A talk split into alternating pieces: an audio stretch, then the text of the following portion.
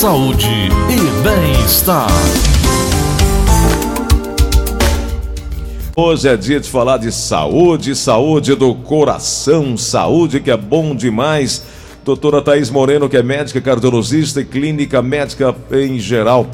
É, hoje, hoje, ontem, inclusive, dia 18, foi dia do médico, né? Dia 18 de outubro. Oi, doutora Thaís, bom dia. Bom dia, Gleudson. Bom dia, toda a equipe e ouvintes da Verdinha. É sempre um prazer estar com vocês. Aliás, eu quero até falar, doutora, sobre essa relação médico-paciente. Como construir uma boa relação entre médico e paciente, hein?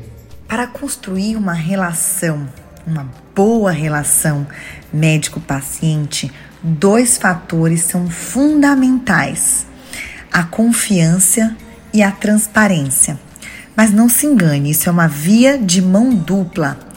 Tanto o médico quanto o paciente, eles precisam se entregar nesse encontro, eles precisam confiar um no outro e acreditar que o médico está fazendo o seu melhor e o paciente também.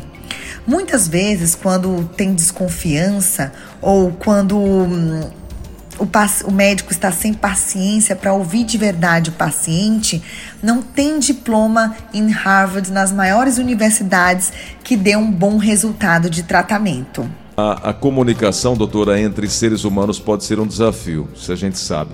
Fomos criados e educados de maneiras diferentes, cada um com suas crenças, estado de espírito, expectativas, por aí vai. Dessa forma, doutora, quais métodos o médico precisa adotar para se comunicar de uma forma mais assertiva com pacientes, com familiares? Gleudson, é o que você disse. A comunicação precisa ser clara, assertiva e construtiva. Com isso, o médico tem muitas chances de conseguir um bom resultado e de ser ouvido. O que, que precisa ter para ele se comunicar melhor? Quais são as características que o médico precisa ter? Primeiro, ele tá, tem que estar tá presente de verdade.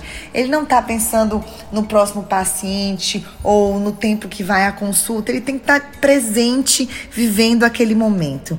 Ele tem que ouvir, falar abertamente com o paciente, a família, sobre os seus medos em relação àquele tratamento, as suas preocupações, as necessidades. Tem que transmitir confiança e respeito precisa abordar os assuntos difíceis também, discutir tópicos sobre como que, qual que é a possibilidade de pagar um tratamento ou é, qual que vai ser a decisão se o paciente evoluir de maneira grave e reconhecer o sentimento de todas as pessoas envolvidas. Às vezes a gente precisa dar um suporte não só ao paciente, como também à família. Muito bem, doutor. Agora, apesar de todos esses avanços tecnológicos da medicina, a assistência médica também depende de um recurso. Um recurso que está sendo é, sistematicamente esgotado, o chamado tempo.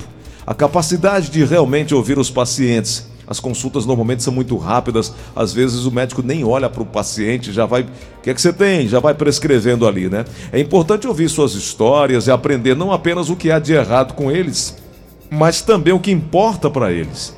Nesse sentido, nos ajude a entender, nos explique o que é que significa escuta ativa do médico, hein? A escutativa é você dar um tempo para realmente ouvir o paciente.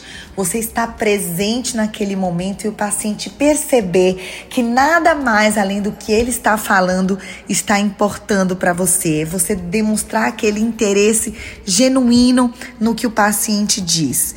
Isso é muito importante porque não importa todos os conhecimento médico que a gente tenha, todas as diretrizes, mas o que o paciente diz, os medos deles, a dor do diagnóstico, é, questões práticas como quem vai financiar ou bancar aquele tratamento, preocupam e o médico precisa estar atento para ouvir tudo. A gente não pode ignorar essa realidade, isso pode prejudicar tanto o paciente quanto à prestação do cuidado pelo médico.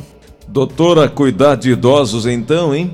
Pode ser mais desafiador devido às dificuldades de comunicação que são comumente causadas por deficiência auditiva, condições neurológicas como, por exemplo, derrame, Parkinson, demência, tumores cerebrais ou mesmo a diminuição da memória ou visão.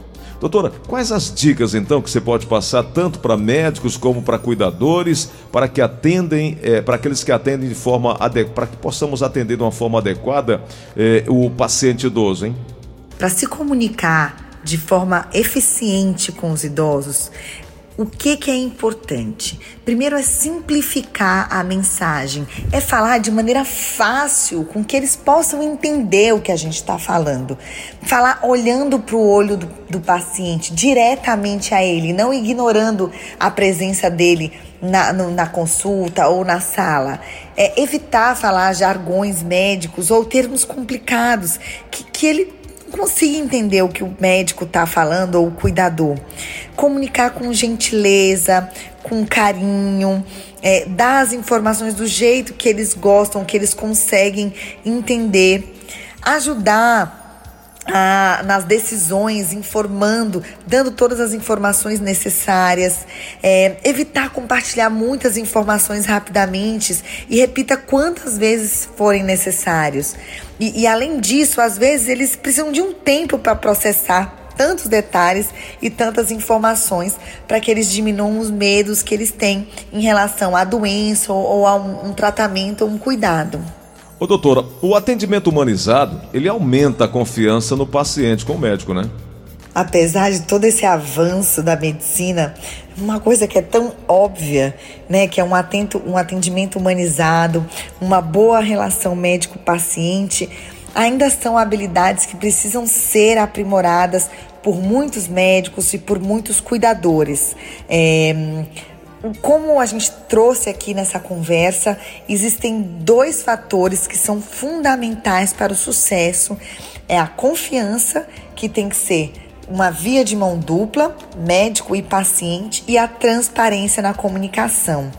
Mas, claro, é, por mais dolorosa que seja a notícia, por mais ruim que seja, o que o médico precisa dizer, ele precisa falar a verdade, mas com todo cuidado, com jeito para falar isso, porque sempre é possível ser transparente e dar uma mensagem de esperança ou conforto.